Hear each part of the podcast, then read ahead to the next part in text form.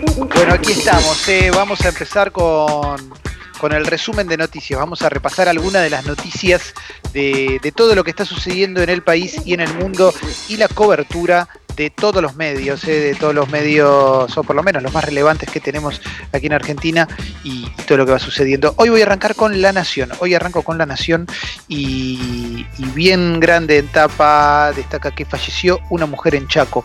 Ya son 25 las víctimas en nuestro país. eh. La mujer estaba internada en resistencia hacía dos semanas y había tenido contacto con la primera persona que dio positivo en la provincia. Eh, también eh, destaca el caso de la nena de 12 años que murió en Bélgica. ¿eh?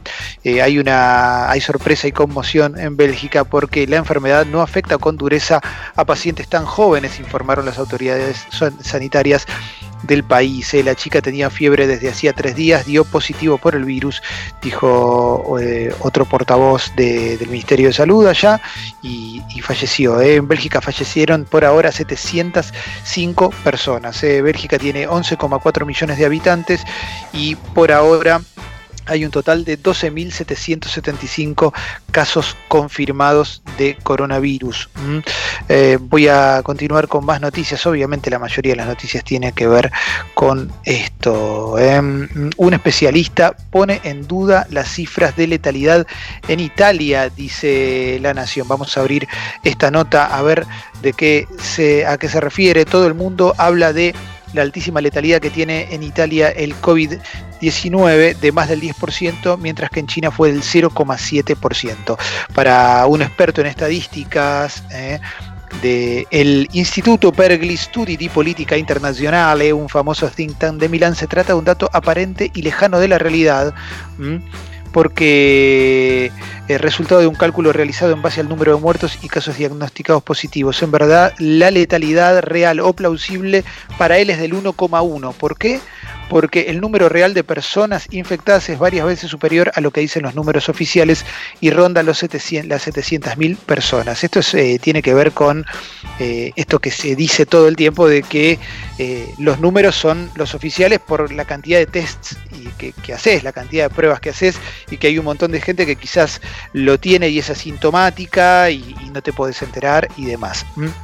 Mientras tanto, las cifras oficiales de la pandemia a nivel global es de 800.000 casos. ¿m? 800.000 casos. En Wuhan, mientras tanto, en China, eh, habrían identificado a la paciente cero de la pandemia. Es una mujer que comercializaba camarones en el mercado de mariscos de Wuhan. Fue la que sintió los primeros síntomas el 10 de diciembre. Fue a la clínica, luego continuó trabajando y a partir de ahí eh, habría comenzado la pandemia con esta mujer. Vamos a... Pero al final entonces, eh, no, no- que no termino de entender algo. ¿Se sabe cuál es la causa real? O La ¿se causa sabe real- Si es, si es- sabe si es por comer algún algo particular, si es por... Porque siempre Por se habló de te- eso. Por lo que tengo entendido, Leo, eh, no se puede, por ahora no pudieron, no pudieron corroborar que sea exactamente por haber comido carne de murciélago, como, como- Claro. como se suele decir. De hecho, viste que nada que ver, ¿no? Pero eh, hay, hay mercados en algunas ciudades de China que volvieron a, a vender carne de murciélago, pero, pero por ahora no, no, no no está eh, 100% comprobado el, el origen. Muy raro eso, ¿eh? Muy- aparte pero bueno, está lleno, está Sí. lleno, no solo, no solo en China, ¿no? Porque si no, nos quedamos con que es China y la verdad que sucede en varios países que tienen esas costumbres. Hay mercados donde se consumen este tipo de cuestiones, pero la realidad es que son mercados medio tradicionales, medio históricos. Lo que pasa es que nosotros lo vemos desde acá y lo primero que hacemos nos agarramos la cabeza. Sí, sí, sí, sí, es verdad, es verdad. Atención a esta nota, esta nota es eh, muy interesante, una nota que, publica La Nación, la escribe el periodista Alfredo Sainz, y es una nota de por qué están cerrando los supermercados chinos. Hay muchos supermercados chinos que están cerrando hasta nuevo aviso, o hasta que termine la cuarentena, y hay una conjunción de- de motivos. Primero, es el temor al contagio que tiene la gente, no solamente eh, por la xenofobia, que es otro de los motivos que destaca la nota, sino también porque hay gente que no, que no quiere salir, que, que sale lo, mínimo indispensable. Después porque falta mercadería, hay muchos problemas con el abastecimiento, esto es real, esto, eh, si, si, ya saliste a comprar algo a la calle, habrás visto que los supermercados, y esto eh, me parece que excede a los chinos, falta. El otro día yo fui a un supermercado grande y, tampoco había, Pero, pero bueno, es otra de las cuestiones. Después hay cosas bastante básicas faltan. Como Totalmente, Jessy. Videos, está faltando, no sé, una cosa así exótica. Totalmente. Después hay baja demanda, obviamente hay una un auge, un crecimiento de la xenofobia. Hay un montón de gente que porque son chinos no quiere ir ahora. Y también hay clausuras oficiales y le tienen miedo a la inseguridad porque recordamos que eh, los supermercados chinos fueron las principales víctimas de los ataques cada vez que hubo saqueos. Así que hay una, es una nota muy interesante de, por qué van cerrando los supermercados chinos. Todavía estoy en la etapa de la nación y nos queda un poquitito más para seguir charlando. ¿eh? Un empresario cordobés grabó un video eh, enojado con el presidente. Esto tiene que ver con las declaraciones de Alberto Fernández que calificó a ciertos empresarios de miserables mm, por despedir personal durante la crisis por el coronavirus. Hablaba de Pablo Roca, más precisamente el, el presidente y dueño de Techint, eh, el, grupo, el grupo empresarial, uno de los más grandes de nuestro país, Pablo Roca, una de las personas más millonarias de nuestro país y entre las más ricas del mundo, que eh, amenazó con despedir a 1.450 personas, dijo que iban a despedir a 1.450 personas. Mm, Oscar Arduch, un empresario cordobés, grabó un video diciéndole, miserable, el miserable sos vos, Alberto, porque yo pagué impuestos, pagué sueldos, tuve empleados, pagué muchos juicios laborales y sigo trabajando. Eh, hace un momento me enteré que nuestro presidente nos llamó miserables. Me parece que hay un, creo yo que hay un error de lectura, no se lo dijo a él, el problema es cuando un empresario que no es un empresario grande piensa que le habla a él. No conozco el tenor de el, tamaño de la empresa que tiene este señor, pero dijo, los políticos son los miserables porque cobran sumas ilógicas, improductivas, se llevan cifras que en la vida no se consigue, miserables son los sindicalistas, miserables son los jueces, miserables sos vos. Tengo la sensación, y esto ya lo digo yo, que este señor eh, también es opositor a, cualquier tipo de política que, que plantee este gobierno. No creo que no creo que este señor eh, sea, sea neutral eh, o sea antigrieta. Es una sensación que tengo y espero, espero no equivocarme. Voy a continuar con más cositas. Eh. Después vamos a hablar en el polideportivo la respuesta de Caruso Lombardi y Alberto Fernández. apareció Caruso Lombardi, ¿ves? vuelve. Estas son también las consecuencias de, la cuarentena, Leo. Aparece Caruso nuevamente. Sí, tampoco, pero, pero no entiendo. esto lo dijo ahora, ¿no? ¿No fue viejo? Eh, acá dice Caruso Lombardi le respondió a la crítica de Alberto Fernández. Eh, igual no, contestó mal, eh, no contestó mal Caruso Lombardi, eh, pero sí, sí, habló por, por, Argentino Junior. Yo lo había escuchado alguna vez a Alberto decir algo. Pasa que para acá hay que entender algo. Alberto Fernández es fanático de argentino de verdad. Y es un tipo que tiene para mí una gran virtud con respecto a eso. Nunca se involucró en la política argentina. O sea, no es un tipo que estuvo metido o quiso ser presidente y trató de usar. No, la gente lo conoció porque era socio argentino y justo se dio que integró el gabinete de Kirchner. Pero la realidad que eh, eh, Caruso se queja de una situación, después lo hablamos si quieren, pero se queja de una situación de que él criticó cierto de fútbol, Ricardo. Sí, sí, sí. Después fíjate, le, le tuiteó, Caruso le tuiteó. Igual Caruso siempre las cosas las hace con, humor. Eh, Quiere figurar un ratito, está muy bien, está muy bien. Está bien. En Costa Rica, eh, país pura vida, un país tranquilo, un policía atacó a tiros a dos surfers que rompieron la cuarentena. Eh. Los surfers, dos imbéciles, y el policía, un zarpado, que no se puede creer. Eh. Bueno, sigo con más cosas. Eh. Vamos a Perdón, con respecto, con respecto a eso, ahí circuló un video en las últimas horas, lo tuiteó el intendente de Avellaneda, acá muy cerquita de mi casa. se ve una imagen de un par de policías bonaerenses pegándole a dos chicos que estaban en la esquina que que eh, están en la esquina pidiendo plata, pidiendo comida, pidiendo algo, pero en horario nocturno, en medio de la cuarentena, donde no hay nada, por suerte hay una cámara que los estaba filmando, se ve como estos dos policías eh, le pegan patadas a los pibes para que se levanten. chico muy chico, de 9, 10 años. Es muy triste ver el video ese. lo bueno es que ya reaccionó el intendente de la ciudad y está pasando los nombres para que pasen a disponibilidad todos agentes, ¿no? Que la verdad no son agentes, no son policías, son unos hijos de puta. Sigo, eh, eh, bien grande, etapa de Infobae. Techint ratificó la suspensión de todos sus proyectos y reveló que la facturación de abril será cero.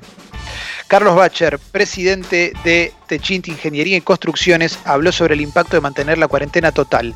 Para nosotros es importante volver a la normalidad, que los proyectos sigan y poder retomar a la gente. Suspender los proyectos representa la desvinculación de 1.450 operarios contratados. 1.450 operarios contratados. Techint no puede pagarle los sueldos, ¿eh? se ve que ¿Eh? están mal. ¿eh? Y, bueno, ratificaron, sí, así directamente, ¿eh? listo, 1.450 personas no van a cobrar porque Techin no va a facturar este mes. O sea, a Techin le va a pasar lo mismo que le va a pasar a una librería, probablemente a un kiosco, pero Techin va a echar a todo el mundo. Fíjate también, eh, quizás a eso se refieren con ganar un poco menos, ¿no? Sí, sí, está clarísimo. Em, Voy a continuar. ¿eh? Murió una mujer de 63 años en Chaco que había sido diagnosticada con coronavirus. Era lo que habíamos charlado hace un ratito de la etapa de La Nación. ¿eh? Una familia varada en Perú presentó un amparo contra el cierre de fronteras. Mm, también destacan lo que pasó en Bélgica con una niña de 12 años que falleció por coronavirus, la víctima más joven de Europa. Mm. Continúa, eh, el número de los 800.000 contagios está en todas las tapas de los medios y España reportó, reportó 849 muertos por COVID-19, la mayor cantidad de víctimas en un día. ¿Mm? Continúo, eh, a ver, en, también en Infobae habla del incierto futuro de Cristiano Ronaldo y las opciones para después de la Juventus lo va a contar Leo después en el Polideportivo, eh, no me compete a mí, pero Leo nos va a contar eh, claro que sí. Eh. eh diputados de Juntos por el Cambio pidieron que políticos se bajen sueldos por la pandemia. Bueno, que se lo bajen y sigamos para adelante. A ver, todos los detalles del programa solidario Unidos por Argentina. Eh. Se viene un programa solidario por iniciativa de la primera dama, Fabiola Yáñez. Los seis canales de aire van a realizar este domingo una transmisión especial para ayudar a los sectores más necesitados en medio de la pandemia por el coronavirus. A ver, ¿quiénes son la gente, las personas que van a conducir? Eh, por América van a conducir Alejandro Fantino y Guillermo Andino. Eh. Por Canal 9, Maju Lozano y Claudio Rigoli. Por Telefe, Marley Ibero Lozano por la televisión pública Sergio Goicochea y Ángela Lerena y por Canal 13 eh, Mariana Fabiani y Guido Casca y por Net TV eh, van a transmitir Mariano Pelufo y Diego Ramos. Eh. Esto va a ser un programa, mm, un programa ómnibus, un programa que va a durar eh, varias horas y que va a tener como objetivo una ola grande de solidaridad. Al estilo, calculo que debe ser al estilo un sol para los chicos, pero no solamente para los chicos, sino para todo el país y para los sectores más, más necesitados. A ver, más cositas. Si quieren eh, opinar algo, pueden entrar. ¿eh? Yo estoy medio como en. Eh, Hace. sí. Sí, el, antecedente más inmediato que se me viene a la cabeza es el Día del Niño del año 92, 93, que hicieron también lo mismo, todos los, todos los canales. Después ya se empezaron a cortar solos con Juntos por un Amiguito y Un Sol para los Chicos. Mirá, no, no recordaba eso, Alessi, no, no lo recordaba. ¿eh? sigo, todavía estoy en Infobae. A ver, a ver, a ver. Eh, ¿Cómo combate Suecia el COVID-19 sin cuarentena y de una forma muy diferente al resto del mundo? Eh, nosotros teníamos un oyente en Suecia o un oyente en Suecia que nos escribió el otro día. Escribinos a la app, che, a ver si te podemos contactar. O mandale un mail a guido.congo.fm. Nos interesaría hablar.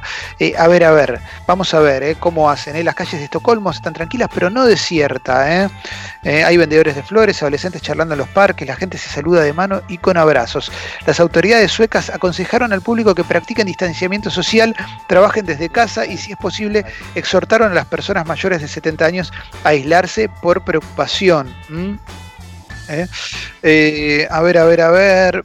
Lo que no tengo es la cifra por ahora de infectados. Acá, ¿eh? Suecia tiene 10 millones de personas, 3.447 casos confirmados, 105 muertes hasta el domingo, ¿eh? según un recuento de la Universidad John Hopkins.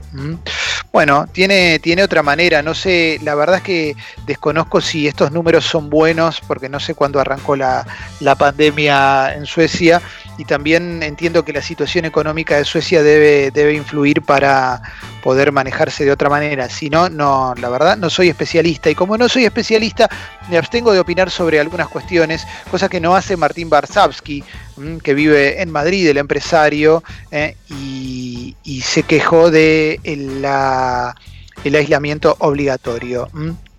Vamos a continuar con más cositas. Eh. Rompió la cuarentena para ir a una fiesta y chocó por manejar en pantuflas. El escándalo que sacude a la Premier League. Esto es una nota de, deportes, lo, tenemos que hablar, Leo. Fue el capitán de Aston Villa, hizo esto. Eh. Así que si querés lo hablamos después, ¿te parece? Dale. Bueno, entonces me voy a la etapa de Infobae rápidamente, de página 12, perdón, y dice, bien grande, amplían la definición de caso sospechoso y va a haber más tests. Esto lo anunció el Ministerio de Salud. De quienes tengan fiebre junto a tos, dolor de garganta o dificultad respiratoria y hayan tenido una estadía reciente o estén en el área metropolitana de Buenos Aires, Chaco y Santa Fe, Ciudad de Córdoba, Altagracia, Río Cuarto y Ushuaia, eh, también van a ser tomados como potenciales contagiados. Mm, eh, a ver, a ver, a ver, ¿qué más tenemos? Eh, el gobierno le pone freno al desafío de Techín, dice página 12, em, que también destaca este, este enfrentamiento o esta distancia que hay entre los grandes empresarios y el gobierno. A ver, a ver, Vidal elude la polémica por los hospitales que no inauguró, se diferencia de Macri con un video de apoyo a Alberto Fernández. ¿eh? Bueno, yo me quedaría con eso en este momento, ¿eh? con que está apoyando las medidas. ¿eh? Yo estoy más a favor de, no engrietar que de, otra cuestión. Vamos a continuar con más. echan al director del Instituto Técnico de Tucumán por defender la dictadura qué más podemos encontrar. Y, yo creo que ya estamos. ¿eh? Yo creo que. A ver, me voy a la etapa de Clarín. ¿eh? Impacto de la pandemia. Mapa bonaerense del coronavirus. San Isidro, Moreno y Vicente López, los más sensibles. ¿eh? Estos son los municipios que, tienen más sensibilidad a la pandemia del coronavirus extienden el plazo para inscribirse y poder cobrar el ingreso familiar de emergencia de 10 mil pesos. Bien grande en Clarín también destaca eh, eso. Bueno, vamos a cerrar esta parte del resumen de noticias y después de, la música vamos a ir al polideportivo de Leo, que hoy tiene bastantes noticias para charlar, ¿eh? así que cuando quieras, vale para adelante. ¿eh?